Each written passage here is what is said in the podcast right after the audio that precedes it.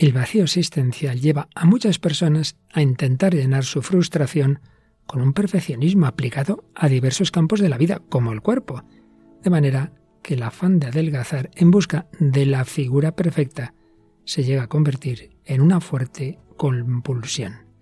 Seguimos hablando de la gula y los trastornos alimentarios. ¿Nos acompañas?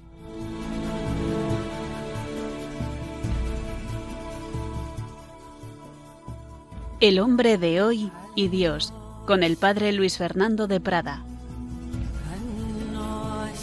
Un cordialísimo saludo, muy querida familia de Radio María y del hombre de hoy y Dios, y a esta familia particular de este programa Pedimos disculpas porque se han juntado distintas circunstancias, problemas, incluida una tremenda nevada y helada en Madrid que parece mentira, pero nos ha dificultado el poder reunirnos para hacer este programa porque a algunos les pilló fuera de Madrid. Bueno, pero ya estamos aquí de vuelta y retomamos el hilo de los programas que llevábamos. Entre medias ha habido otros, claro, siempre interesantes, pero nos queda por rematar el último pecado capital del que estamos hablando y sus implicaciones psicológicas, la gula, que no solo es por exceso, puede ser por defecto.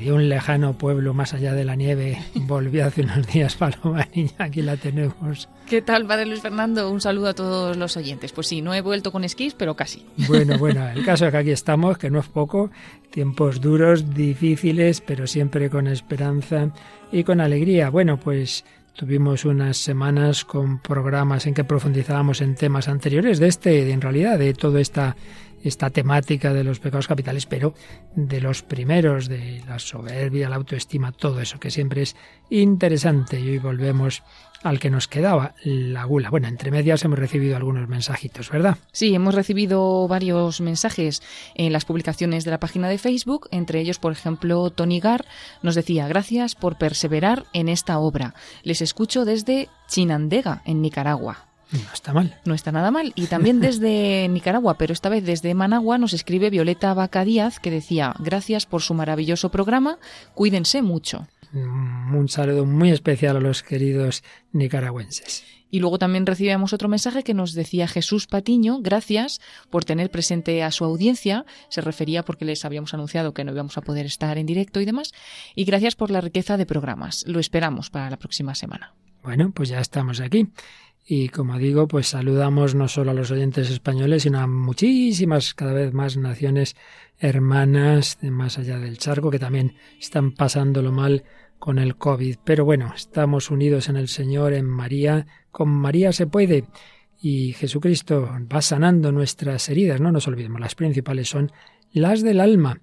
Y eso es lo que nos hace el pecado, los pecados capitales, que no solo nos separan de Dios, sino que nos hieren en nuestra naturaleza y a veces hacen heridas psicológicas, como hemos ido viendo a lo largo de todo este trayecto que estamos ya a punto de, bueno, queda todavía algunos programas, pero ya terminando. Y en concreto en este de la gula, que ya veíamos que no solo se puede pecar por exceso, sino por defecto, pues tocamos ese tema siempre delicado de los trastornos alimentarios. Para ello, Paloma, nos traes un rap de un famoso rapero, ¿verdad? Sí, hoy vamos a escuchar, como otras veces hemos escuchado a Porta, este rapero, y esta vez la canción Espejismos. Espejismos. Luego traemos una de las películas, que hay unas cuantas por ahí que tienen que ver con el arte culinario. Sí, esta vez es una película estadounidense titulada Chef. Claro que sí, el chef. Luego tenía yo por ahí de hace ya unos cuantos años una cartita que escribió una entonces adolescente que tuvo, tuvo, no recuerdo en qué grado, no sé hasta qué punto, pero en fin, tuvo un trastorno alimentario serio y estuvo unos días ingresada y conoció a otras chicas. Bueno, pues una carta que escribió a aquellas chicas que había conocido. Y terminamos, como solemos, ya con una canción explícitamente católica. Sí, esta vez escucharemos Tomad, comed, una canción del grupo Hakuna. Claro que sí, y es que a fin de cuentas el hambre espiritual que se convierte muchas veces en un problema alimentario, el único que puede llenarla es Jesucristo que nos dice tomad y comed. Pues vamos adelante con esta edición 379 del hombre de hoy y Dios.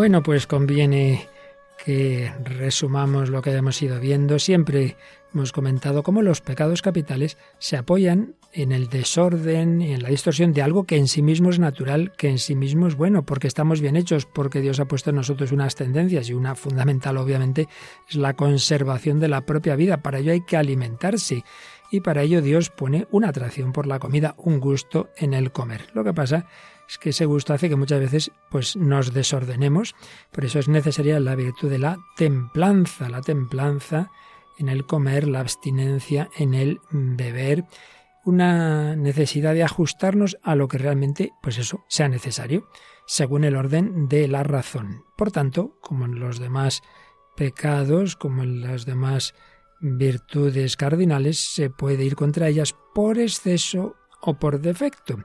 Por exceso, comer más de lo que uno debe, pero también por defecto. Y ahí vimos que, bueno, ha habido corrientes orientalistas, falsamente espiritualistas, cristianas desviadas, que tenían una actitud negativa hacia lo material, hacia el cuerpo y eso, pues ya hemos visto claramente que eso no es lo propio de la tradición católica, no es lo que está en su magisterio, no es lo que están los grandes doctores como Santo Tomás de Aquino.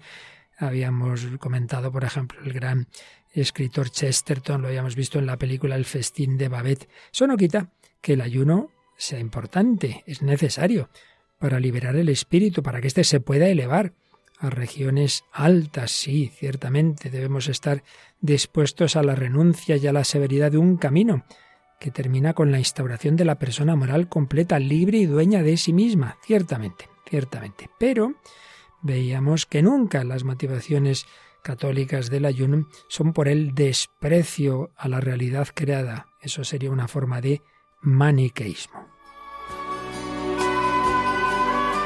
Y a este respecto empezamos a hablar un poco de los aspectos psicológicos y de las implicaciones que puede tener todo este tema, por tanto, de los trastornos alimentarios. Repito lo que ya dije en su momento, sé y conozco casos directamente, es un tema muy delicado, no se puede juzgar a nadie, puede haber una persona súper buena, súper equilibrada, súper religiosa también, y sin embargo tener algo de esto. Pero es indudable que hablando en general, repito, nunca lo decimos de nadie en particular, hablando en general, son trastornos que se están extendiendo muchísimo en Occidente por una cultura muy superficial, muy alejada de los mejores valores, muy alejada del sentido cristiano de la vida. Poco vemos, desde luego, muy poco de anorexia en países pobres, en países en que tienen que, sus, para poder comer y sobrevivir, ya tienen ahí una lucha. Pero bueno, repito que hablamos en general. Y ciertamente nuestra cultura occidental pues pone unos modelos que fácilmente inclinan a crear adictos al consumo de todos los productos relacionados con la belleza, para encontrar el reconocimiento de los demás. Se vive para la galería. Bien, de todo esto habíamos hablado, vamos a intentar profundizar un poquito más. Y dentro siempre de que estamos haciendo un diálogo con la cultura contemporánea y en concreto en el caso de los pecados capitales, sobre todo nuestros diálogos con la psicología, pues pedimos a los psicólogos, pedimos a sus manuales que nos den unas ideas básicas, no, no vamos a hacerlo porque ni somos quienes ni es el programa indicado, pero bueno, que tengamos unas ideas básicas sobre los trastornos de la conducta alimentaria. Y uno de los manuales clave que usan los psiquiatras es lo que se llama el DSM, y que ya va por la edición quinta, es una clasificación internacional de trastornos, y ahí podemos ver que nos distinguen los siguientes trastornos, que siempre, por supuesto, se caracterizan por una alteración persistente, no un día ni una semana, una alteración persistente en la alimentación o lo relacionado con ella, que lleva a una alteración en el consumo de los alimentos y que causa un deterioro significativo de la salud física o del funcionamiento psicosocial, esta persona que le pasa. Y ahí pues entran diversos trastornos, unos bastante frecuentes, otros muy poco. La pica, ahora veremos lo que es, el trastorno de rumiación, el trastorno de evitación, restricción de la ingesta de alimentos y los más conocidos, la anorexia nerviosa, la bulimia nerviosa y el trastorno de atracones y bueno, luego otros no particulares, sino que quedarían muchos otros posibles. La pica es la ingestión persistente de sustancias no alimentarias. Eh, ¿Pero qué estás comiendo? Pues hierba, eh, cosas extrañas, sustancias no nutritivas. Trastorno de rumiación, bueno, como el nombre lo indica, lo que uno se ha tragado vuelve a la boca y hay una regurgitación repetida de alimentos. Luego se nos habla en este manual de un término que veréis que luego tiene que ver con los siguientes, pero a un nivel no tan intenso. Trastorno de la conducta alimentaria y de la ingesta de alimentos como que, pues falta de interés aparente por comer o por alimentarse, que se pone de manifiesto por el fracaso persistente para cumplir las adecuadas necesidades nutritivas, junto a alguno de estos hechos, alguno o todos, pérdida de peso significativa, o no se llega al que se debería, deficiencia nutritiva también significativa, dependencia de suplementos nutritivos, uno sí sí toma pastillitas y tal, pero no come mm, las cosas naturales, y interferencia en el funcionamiento psicosocial. Bien, pero vamos ya a los dos trastornos que a todos nos suenan más, la anorexia y la bulimia.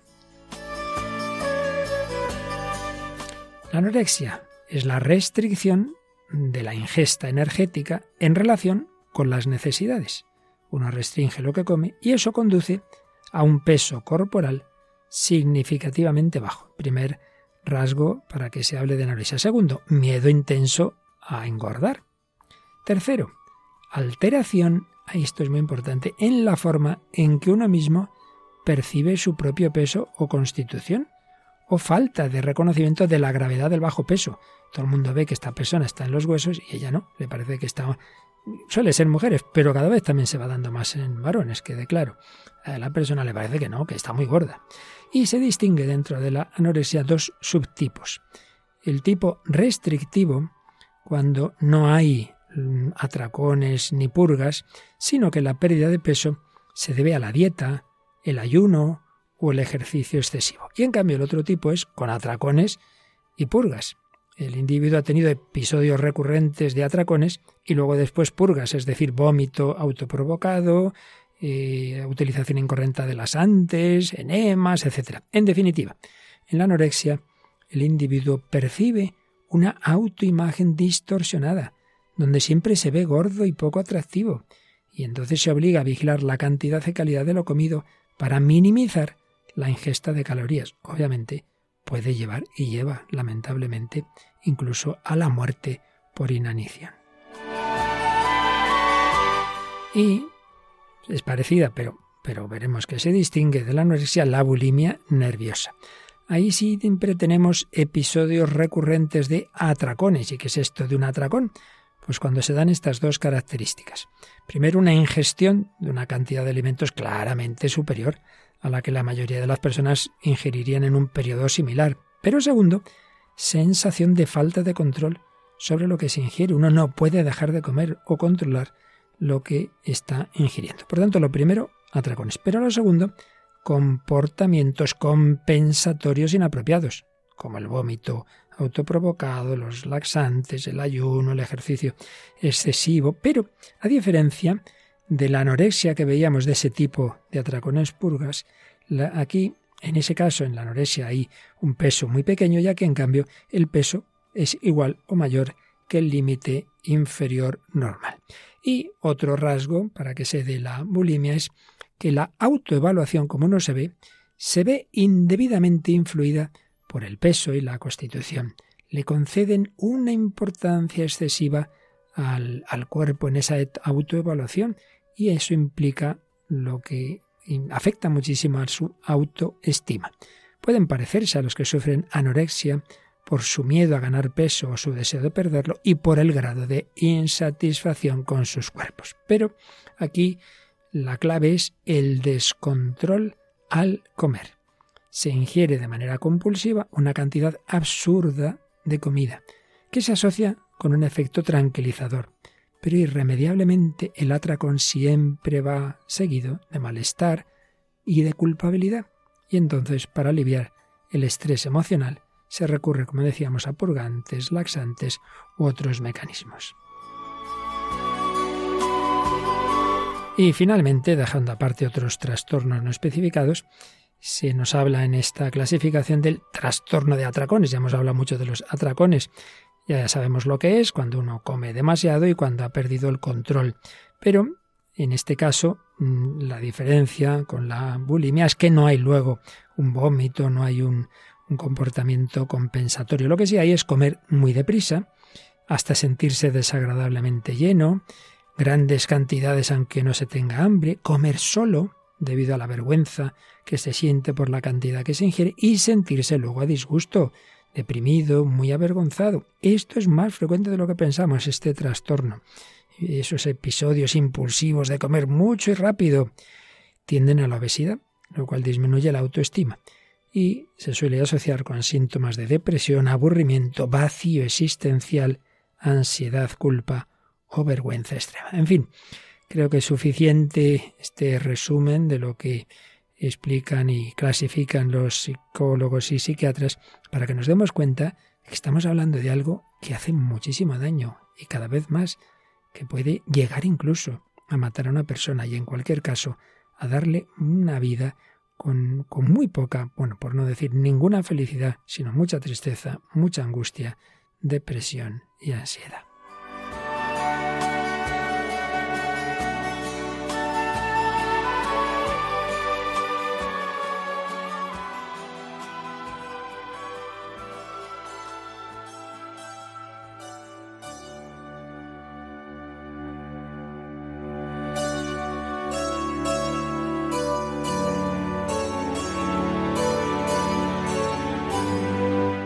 Pues aquí seguimos en Radio María, en El Hombre de Hoy y Dios, dentro del último pecado capital del que estamos hablando, el águla, en ese diálogo que hacemos en este programa con la cultura y particularmente en este caso con la psicología.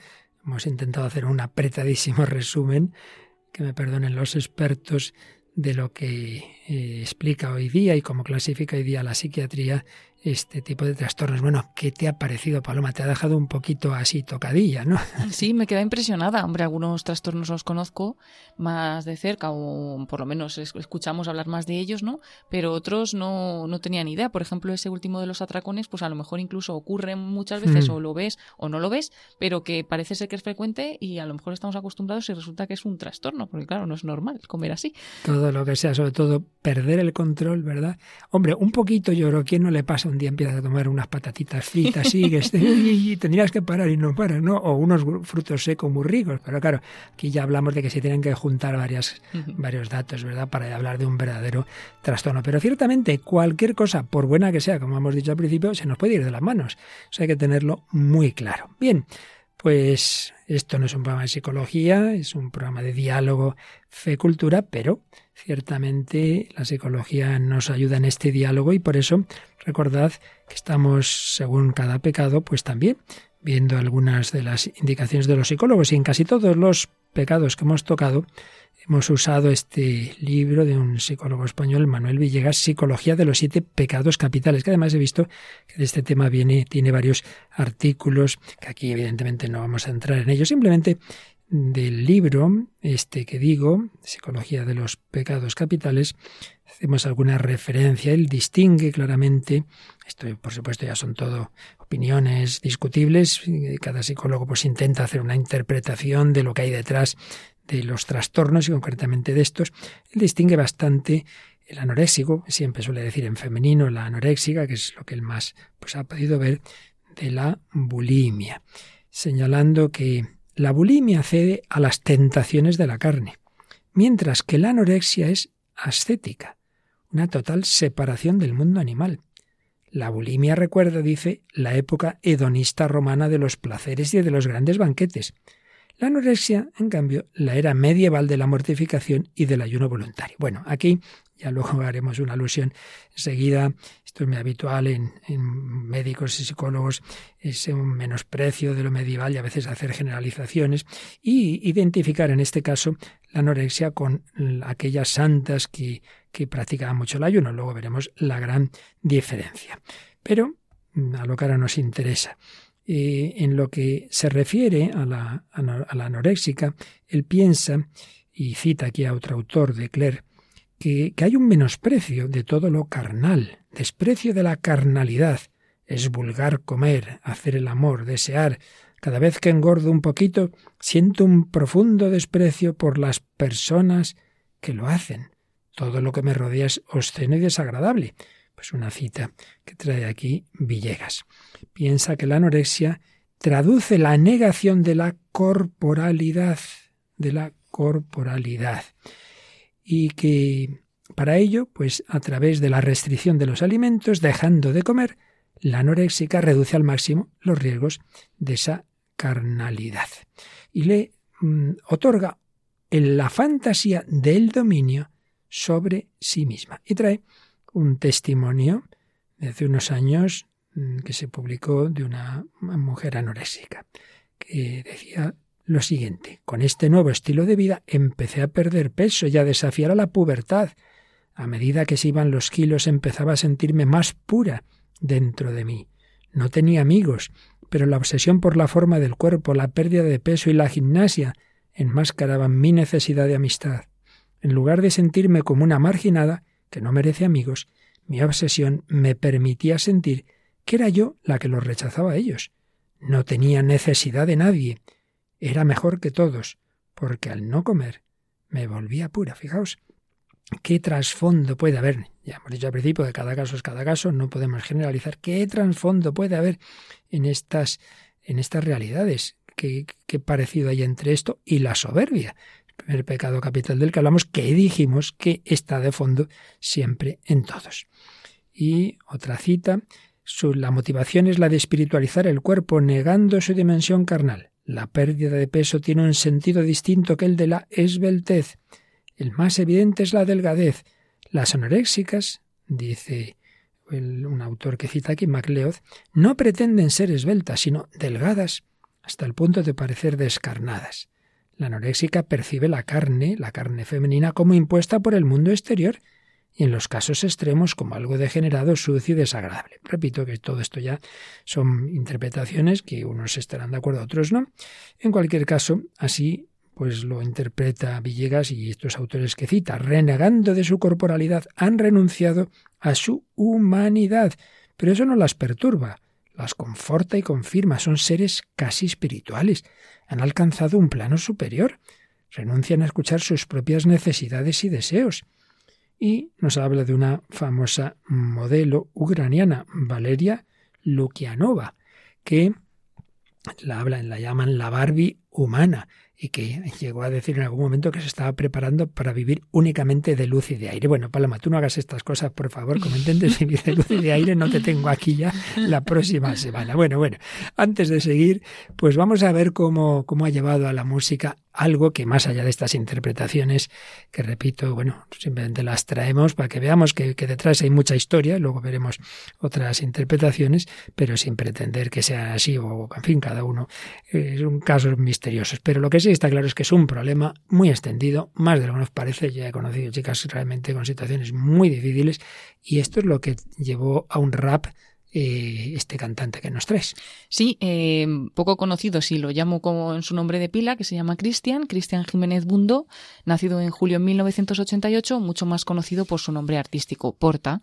Es un rapero español, se hizo famoso con dos de sus maquetas, no es cuestión de edades si no hay truco, que fueron muy difundidas por internet y desde ese momento pues extendió mucho su fama y sus canciones. Vamos a escuchar esta que está dentro del disco del año 2009, se llama Espejismos y el disco disco se llama Trastorno Bipolar. Y atención, porque si os fijáis bien en la letra veréis que salen bastantes aspectos, están yo creo bastante bien, muy bien recogido el, el trasfondo ¿no? que puede haber en, la anorexia, muchos aspectos de los que podemos leer en, en, las descripciones de lo que es este trastorno, incluso lo que puede haber detrás de todo ello. Escuchemos espejismos de Porta.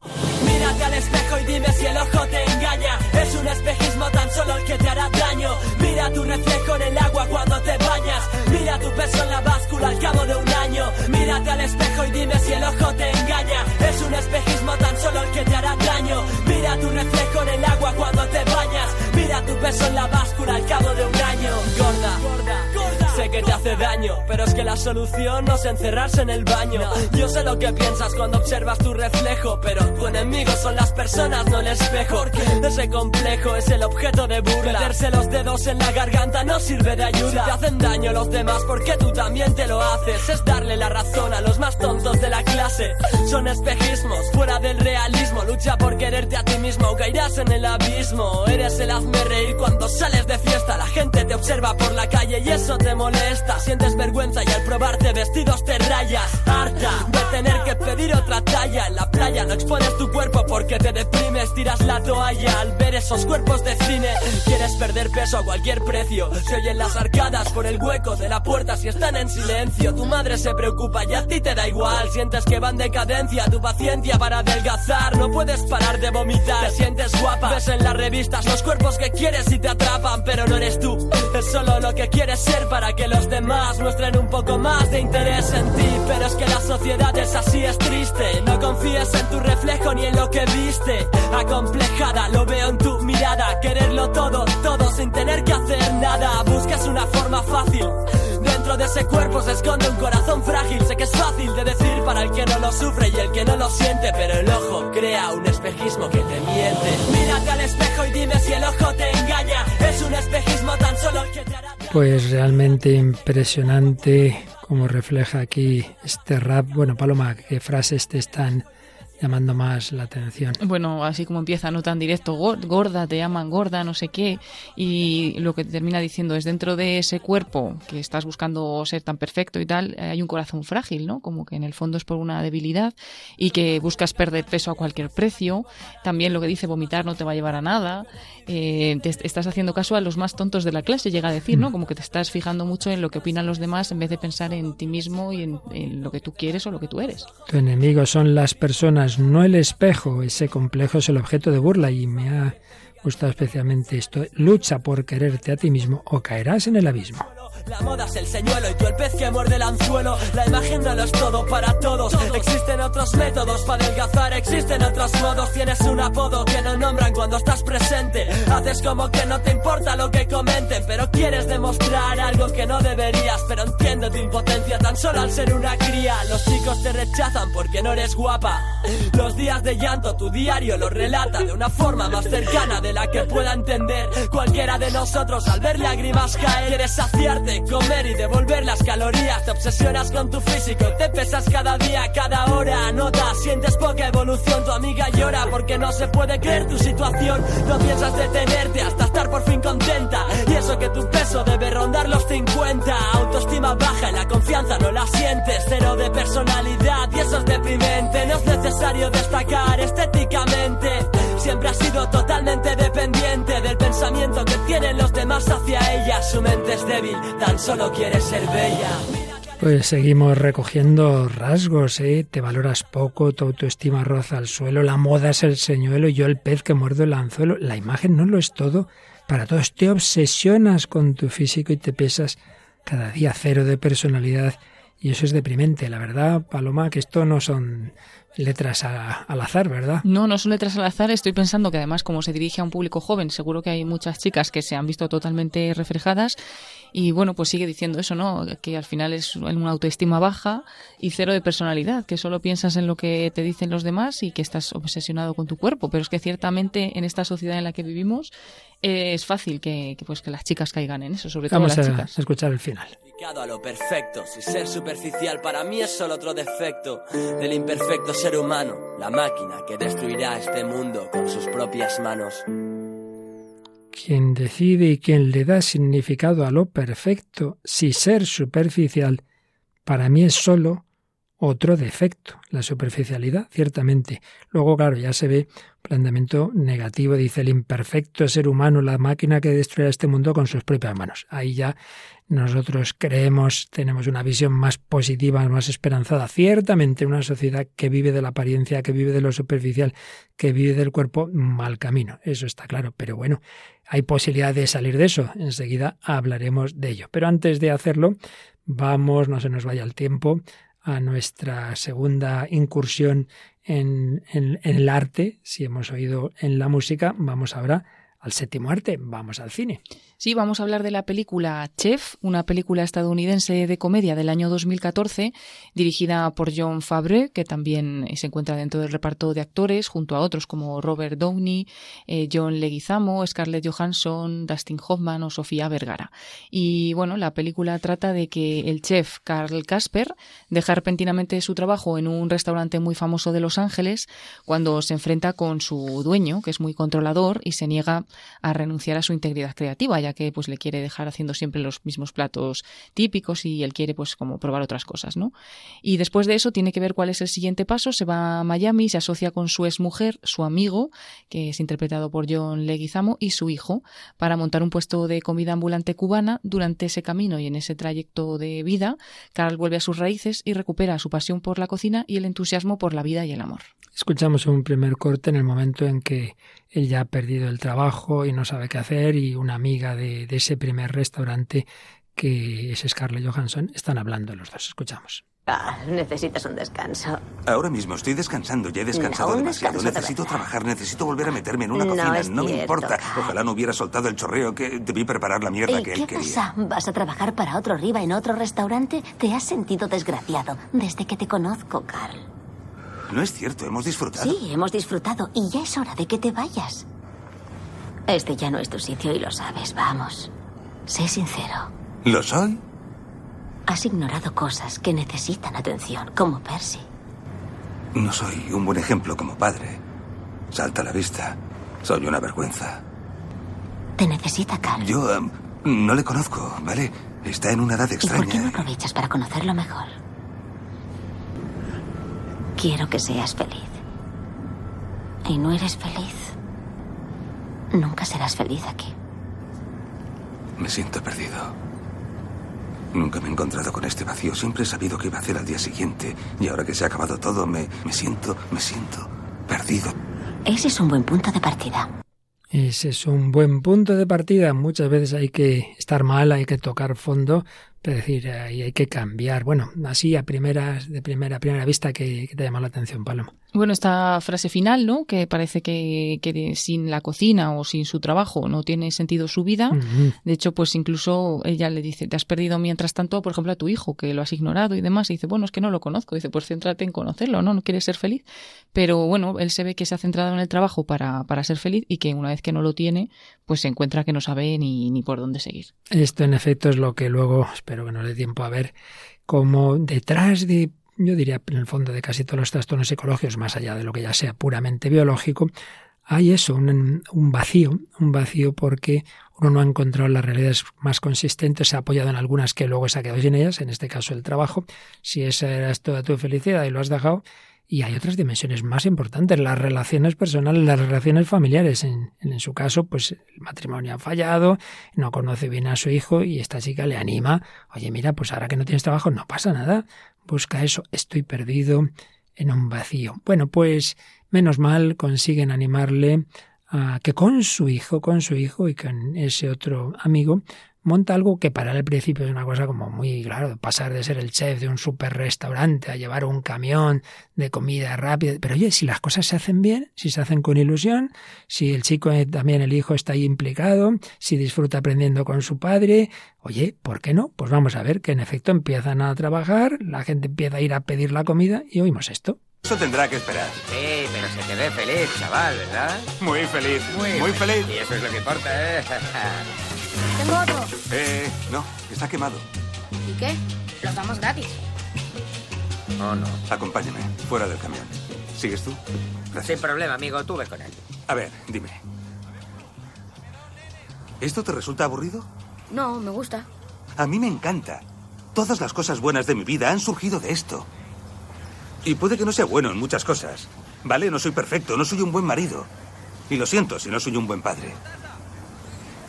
Pero esto lo hago bien. Y quiero compartirlo contigo. Enseñarte lo que he aprendido. Lo que hago afecta a las vidas de mucha gente. Es lo que me anima a seguir adelante. Y creo que si te esfuerzas también te encantará. Sí, chef. ¿Deberíamos haber servido ese bocadillo? No, chef. Así me gusta. Vuelve ahí. Hay personas hambrientas esperando. ¿Está listo para cocinar? Bueno, para entenderlo bien, es la primera vez que ya empiezan a servir esa comida y el primer momento es gratis, ¿no?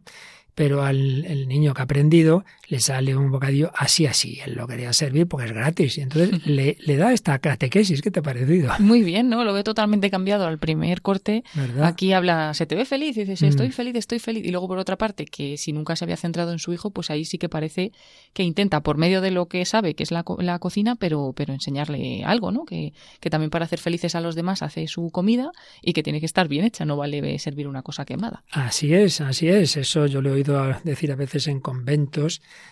de religiosos y de religiosas. Decir, oye, mira, el que quiera que haga penitencia, pero el cocinero tiene que intentar hacer la comida bien. No, no decir, nada, voy a hacer mal, que nosotros nos sacrificamos. Hombre, no, no, no, esfuérzate, no. Luego, precisamente porque sea buena, el que quiera, pues se sacrifique.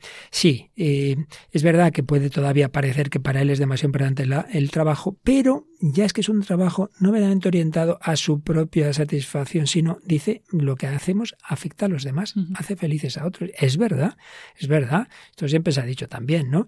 Que en un seminario, en un centro así, bueno, en que hay muchas personas, es importante una buena co- comida, porque si la gente está a disgusto, que aquí no comemos nada, todo está malísimo, hombre, hay que ayudar. Entonces, ayuda, claro que sí, afecta a, a un buen ambiente, y no digamos en una familia, ¿no? Eh, quien dice que el principal requisito Decía tú cuando te cases, lo sobre todo que tu mujer cocine bien. Yo sé que esto hoy día no, la mujer y el marido, vale, sí, ya lo sé, pero vamos, que hay que cocinar bien en Sí, cualquier sí, caso, importante, ¿verdad? es importante. Muy importante. Bueno, pues vamos a ir profundizando un poquito más en lo que estamos viendo. Por un lado, no, no había, había dicho yo antes que quería matizar una cosa muy habitual en bastantes autores, en bastantes temas. Como se conoce poco de la Edad Media y tal, enseguida eh, cualquier trastorno psiquiátrico, bueno, eso antes decían que era cosa del demonio. No es verdad, ya lo dijimos en alguna ocasión, que hay estudios desde los primeros padres de la Iglesia que sabían distinguir muy bien lo que era una enfermedad biológica, lo que era un tema psicológico, lo que era del demonio, lo tenían claro. Bueno, pues también a veces se hace esa confusión entre el ayuno heroico, ciertamente que se ha dado de, de algunos santos, sobre todo de algunas santas, y la anorexia nerviosa. Entonces, aparentemente puede haber aspectos parecidos en una Catalina de Siena, Catalina de Génova, Margarita de Hungría, Juana de Arco. Pueden parecerse a veces externamente a las modernas anoréxicas, pero nos explica Martín Echavarrial, que también hemos traído aquí muchas veces, pero en este caso citando estudios muy serios de diversos historiadores, que no se puede concluir que esas santas ayunadoras fueran anoréxicas no diagnosticadas y van dando diversas razones, que por un lado hay características comportamentales, que es normal que un ayuno fuerte pues pueda provocar determinadas reacciones parecidas en, en, el caso de ellas y en el caso de, la anorexia, ¿no? Eh, es, eso, eso es verdad, puede provocar, por ejemplo, insomnio o hiperactividad, pero eh, de ninguna manera si uno se fija con, va con más detalle, te das cuenta de los contextos radicalmente diversos de los dos fenómenos. Claro, entre medias es que hay una cultura secularizada o era al revés, una cultura cristiana. Aquellos santos, aquellas santas, ¿qué buscaban? ¿Una figura muy buena? No, no. Buscaban unirse con Jesucristo, buscaban la santidad, buscaban esa identificación con Cristo que ayunó. En absoluto estaban obsesionadas por el propio aspecto, lo último, vamos, eh, aspiraban a esa fusión espiritual con Cristo crucificado. No era un culto de la línea física, sino una búsqueda mística, una búsqueda religiosa. No se puede de ninguna manera, claro, cuando uno no tiene una visión sobrenatural de fe, enseguida todo lo mete en el mismo saco, lo cual pues es un error claro. Pero antes de seguir, Paloma, vamos a, leer pues una chiquita que yo conocí hace años y bueno, pues todavía era adolescente, todavía estaba en el colegio, pero ya iba a pasar a la universidad y tuvo una época mala con este tipo de trastornos, pero gracias a Dios esta chica se encontró con Dios y cuando pudo conocer en una en un pequeño ingreso que duró poco, que tuvo en una clínica y donde conoció a otras chicas con estos problemas. Luego al salir les escribió una carta que ahora vamos a, a leer, que nos va a leer Paloma Niño. Decía, hola chicas, sé que tan solo he estado aquí unos días y que prácticamente no nos conocemos de nada, pero tenía una inquietud y necesitaba escribiros esto. He pensado mucho durante estos días y me he fijado en el gran corazón que tenéis todas y cada una de vosotras. Por estar aquí no sois raras ni estáis locas, simplemente estáis enfermas, pero sois todas maravillosas. Me voy a ir de aquí porque quiero curarme, pero lo digo de verdad. Yo he pasado por el punto en que estáis ahora, y por nada del mundo querría volver a vivirlo, porque sé que no quiero vivir así ni toda mi vida ni tampoco dentro de unos meses. No quiero ir a la universidad teniendo este problema arrastrándolo desde la ESO. Tengo que moverme, hacer algo para pararlo ya. De aquí me llevo muchos recuerdos, un pequeño trocito de cada una de vosotras. De verdad os digo que, aunque no os conozca, os deseo lo mejor, que os curéis, que viváis y seáis felices. Sí, felices. No os dejéis engañar ni por una amiga, ni por un novio, ni por los medios de comunicación. La felicidad existe, y vosotras podéis vivirlo y experimentarlo. Yo también tuve pensamientos de yo nunca podré ser feliz porque no me lo merezco, y ese es el problema. Nos pensamos que la felicidad uno puede merecerla o no, y no es así. La felicidad, del mismo modo que la vida, nos es regalada. Tú no has decidido vivir, simplemente has nacido. Lo mismo pasa con la felicidad. Pero esta solo se encuentra si uno se mueve y la busca. Si te quedas quieto, nunca podrás ser feliz. Necesitas hacer un esfuerzo para superar esos momentos de bajón que hay en cualquier vida humana. Porque vale la pena todo lo bueno, lo que viene después. Pero para ello hay que ser fuerte. Uno no se puede rendir a la primera, y si viene un problema tras otro, eso te ayudará a madurar y a poder ayudar a los que te rodean. Con ser fuertes no me refiero a que uno se haga el duro y se ponga un escudo para evitar el dolor. Os aconsejo intentar hacer frente al sufrimiento, porque todo sufrimiento tiene un sentido. Mi experiencia, por poca que sea, me ha enseñado que cuando asumes los sufrimientos que tienes en tu vida, te estás enfrentando a tu realidad, y así puedes conocerte a ti mismo un poco más. Después de conocerse, lo único que queda es aceptarse. Ya tenéis la clave. Nadie más que vosotras os está pidiendo la perfección, pero aún no sabéis que vosotras sois perfectas en vuestra imperfección, porque son esos pequeños y a veces muchos defectos los que harán que la gente os quiera. 있습니다. Os pido por favor que seáis lo más naturales que podáis, y sobre todo que sonriáis, porque cuando estos días os he visto sonreír, os he visto mil veces más guapas que cuando estáis serias. Nadie está obligado a sonreír las veinticuatro horas del día. Cada cosa tiene su momento, pero no dejéis que os invada la tristeza, porque la vida os espera llena de grandes momentos, unos buenos y otros malos, que os harán crecer poco a poco como personas. Vosotras decidís si la enfermedad se para o no, y creo que aquí tenéis la oportunidad para mover ficha y empezar vuestro camino a la felicidad. No borraría estas últimas semanas de mi historia del mismo modo en que no borraría de mi vida el haber pasado y estar pasando por esta enfermedad, porque gracias a ello he conocido a Dios, y eso no lo cambiaría por nada del mundo.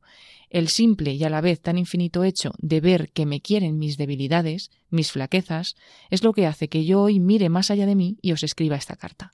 Os pido por favor que no dejéis de sonreír nunca. Cuidaros mucho, un abrazo. No está mal, ¿eh? ¿Qué te ha parecido? Bueno, muy bonita, ¿no?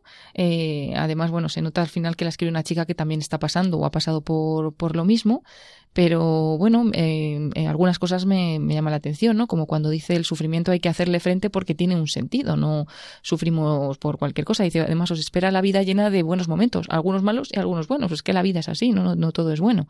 Y bueno, también cuando les dice que, que buscando ellas la perfección, que se la piden ellas solas, porque nadie les está pidiendo perfección, ¿no? Y que, y que lo que no saben es que son perfectas en esa imperfección, ¿no? De la que luego habla después cuando dice que Dios nos quiere, eh, aún en medio de, de debilidades de flaquezas y etcétera. Bien, pues la verdad es que me estaba impresionando, aunque ya la conocía, pero ahora al oírtela a ti, el, el, gran parecido entre lo que esta chica iba diciendo hace unos años, así a su manera, con lo que yo traía aquí de reflexiones, por un lado, de un profesor de, de pedagogía, el profesor doctor José Luis Cañas, que tiene una obra extraordinaria, Antropología de las Adicciones en la que ve el trasfondo filosófico y psicológico en general de las adicciones, que son de todo tipo y condición. De esto hay que recordar que tuvimos un ciclo largo hace años ya de la adicción a la libertad, por eso tampoco vamos a profundizar mucho, pero sí creo que es bueno recordar esta obra de José Luis Cañas y, sus tesis principales, la principal quizá es de que toda adicción se asienta en un vacío, cuando uno su vida no está llena, cuando hay un vacío existencial, intenta llenarlo con algo, se aferra a algo, se obsesiona con algo que fácilmente se convierte en una compulsión y en una adicción. como se nos ha ido el tiempo, veremos con un poco más de calma el próximo día, si Dios quiere, lo que nos explica José Luis Cañas. Pero, entre otras cosas, él habla de que para salir de todo este tipo de problemas debe darse una terapia rehumanizadora, porque lo que hacen las adicciones es que, que atacan al, al, núcleo de la persona humana, pero él dice, no, sí, pero la persona como tal siempre queda, ahí está, lo esencial queda, hay que, hay que ayudarla a recobrarlo, es el núcleo de su vida. Y aconseja también la logoterapia de Víctor Frankl. Y en este sentido, hay un artículo que me ha parecido que, explicaba muy bien todo esto, una revista psicológica de Enrique Mergou y Montserrat Giner, que tratan de los trastornos de la conducta alimentaria desde la logoterapia, desde esa escuela que inició Víctor Frankl, del que en muchas ocasiones hemos hablado ya en este programa. Recuerdan cómo en, nuestra actuación, pues hay que buscar qué valores nos mueven a actuar de una forma o de otra, emocionarnos por algo, por otro. Víctor Frankl, lo digo en manera, pero basado en este artículo, hablaba de valores de creación, aquello que uno crea con su trabajo, con su, con su ilusión, con su creatividad, valga la redundancia, los valores de experiencia o vivencia, la relación con las personas, el amor, la amistad, el arte, la espiritualidad, la religión, y los valores de actitud, tengo esta circunstancia, Víctor Frankl estaba en el campo de concentración, bueno, esto yo no, lo he elegido, esto yo no puedo hacer nada, pero sí hay algo que está en mi mano, que es la actitud con la que yo me, me, dirijo a esta circunstancia, lo que decía esta chica, de ante el sufrimiento. Entonces, lo principal es qué valores tienes tú. Si vas escogiendo valores constructivos, positivos, entonces te ayudarán a crecer. De lo contrario, si son valores alienantes, pues incrementarán síntomas negativos, profundizarán el vacío existencial. Otra idea muy importante de Frankel, la he visto en la carta de esta chica, es la capacidad de oposición del espíritu. Víctor Frankel creía en el espíritu y en la libertad frente a tantas psicologías materialistas, deterministas, no hay nada que hacer, tu pasado ya para siempre te ha determinado, tus instintos, tu infancia. Bueno, una línea muy freudiana y sobre todo de discípulos más extremos de Freud, nada, no, no, esto el hombre no tiene solución, no, no, no. Frankel pensaba que la persona, quitando circunstancias ya de enfermedades psiquiátricas graves, la persona generalmente tiene la última palabra a pesar de lo biológico, de los instintos, de las circunstancias, de las decisiones previas. En el fondo más profundo del hombre, éste intenta estar bien, ser feliz. Se lo oíamos también a esta chica. Pero en el epicentro de los trastornos de la conducta alimentaria, dicen estos autores, está una desviación en el manejo de los valores. El paciente antepone el sentirse tranquilo, el no sufrir, a actitudes de afrontamiento. Antepone controlar la vida a vivir la vida. Antepone mantener el statu quo, aunque sea doloroso, que lo es, a la incertidumbre del cambio. Antepone el no sentir placer por el temor a sentir dolor y no controlarlo. Entonces, la logoterapia, pues por un lado le hace ver al paciente que, tiene un perfeccionismo rígido, que intenta controlar emociones negativas, que, que vive al riesgo como peligro y no como oportunidad, un perfeccionismo que siempre es malo. Le oíamos también a esta chica. Sois perfectas en vuestra imperfección. El perfeccionismo lleva al paciente a enfocar la propia existencia a un objetivo que se convierte en absoluto y a dedicar todo el esfuerzo y vivencias. El paciente se siente seguro, evitará la incertidumbre que le lleva al temor, al descontrol. Dedicar la vida a estar delgado le distrae de vivir lo que la vida en cada momento le presenta. Y aquí radica incluso el riesgo de suicidio, que sucede en las personas que han fracasado en su esfuerzo por ser anoréxicas o caen en la bulimia. Entonces, ayudar al paciente a salir de los sinsentidos en que se ha obcecado. Y ahí está, pues otro término clave en Víctor Frankl, la autotrascendencia. No te encierres en ti mismo, yo mimé lo que siento, lo que me pasa Mira hacia afuera, hombre, mira a la gente, ayuda a los demás.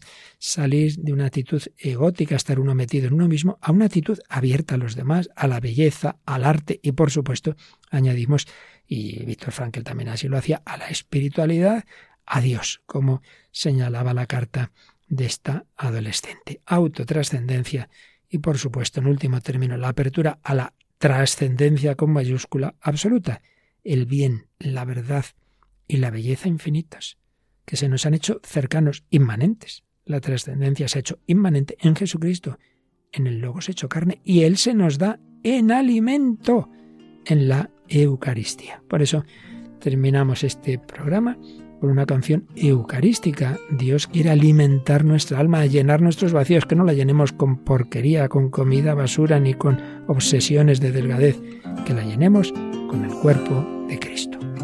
Quiero alcanzar el cielo con tus pasos.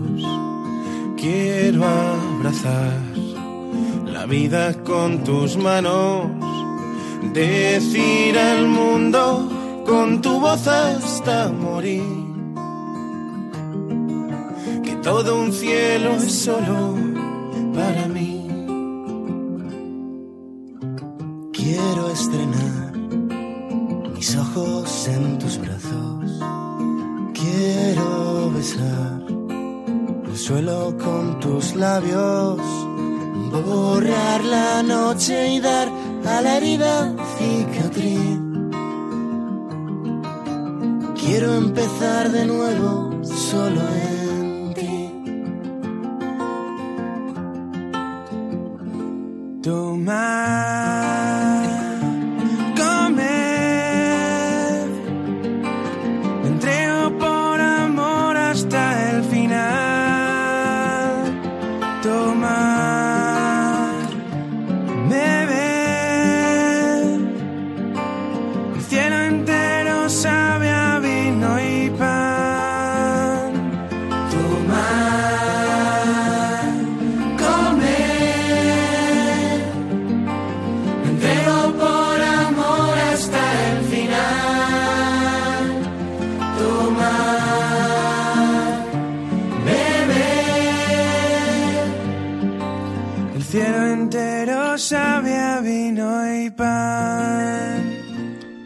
Dijo Jesús, el pan de Dios es el que baja del cielo y da la vida al mundo. Entonces le dijeron, Señor, danos siempre de ese pan. Les dijo Jesús, Yo soy el pan de la vida, el que venga a mí no tendrá hambre y el que cree en mí no tendrá nunca sed. Quiero empezar y terminar por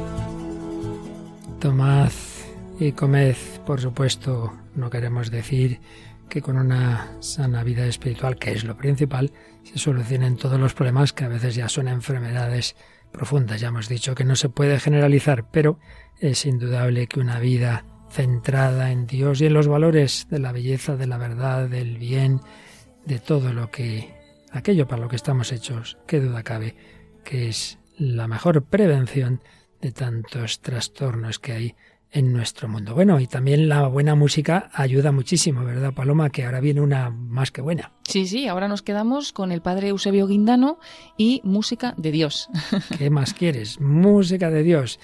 Y de aquí a la semana que viene, pues no estaría mal que nos contéis vuestras experiencias también de este tema, que conozcáis, que queráis compartir con nosotros. Podéis hacerlo escribiendo al correo del programa. Sí, el hombre de hoy y Dios arroba radiomaria.es, muy fácil, igual que el nombre del programa, y también pueden hacer los comentarios eh, que quieran a través de nuestra página de Facebook, que también se encuentra fácilmente buscando por el hombre de hoy y Dios. Y recordamos que todos los programas anteriores, desde que empezó el hombre de hoy y Dios, pues están en el podcast de Radio María. Recordemos cómo se accede, Paloma. Sí, pueden entrar directamente en www.radiomariapodcast.es, radiomariapodcast.es. Y si uno se arma un poco de lío, pues va a través de la web de Radio María, radiomaria.es, y ahí verá el enlace al podcast también. Podéis siempre solicitar discos, CDs o DVDs con, con las grabaciones de los programas que queráis. Pues aquí lo dejamos, seguiremos el próximo día profundizando un poco más en el vacío que nos lleva a tantas adicciones y compulsiones y cómo el Señor quiere sacarnos de todo ello. También a veces, claro, está con las mediaciones de las buenas ayudas psicoterapéuticas. Pues encomendándonos mutuamente al Señor y a la Virgen María, os despedimos Paloma Niño y un servidor Padre Luis Fernando de Prada. Que Dios os bendiga. Hasta el próximo programa, si Dios quiere. Así concluye El hombre de hoy y Dios, un programa dirigido en Radio María por el Padre Luis Fernando de Prada.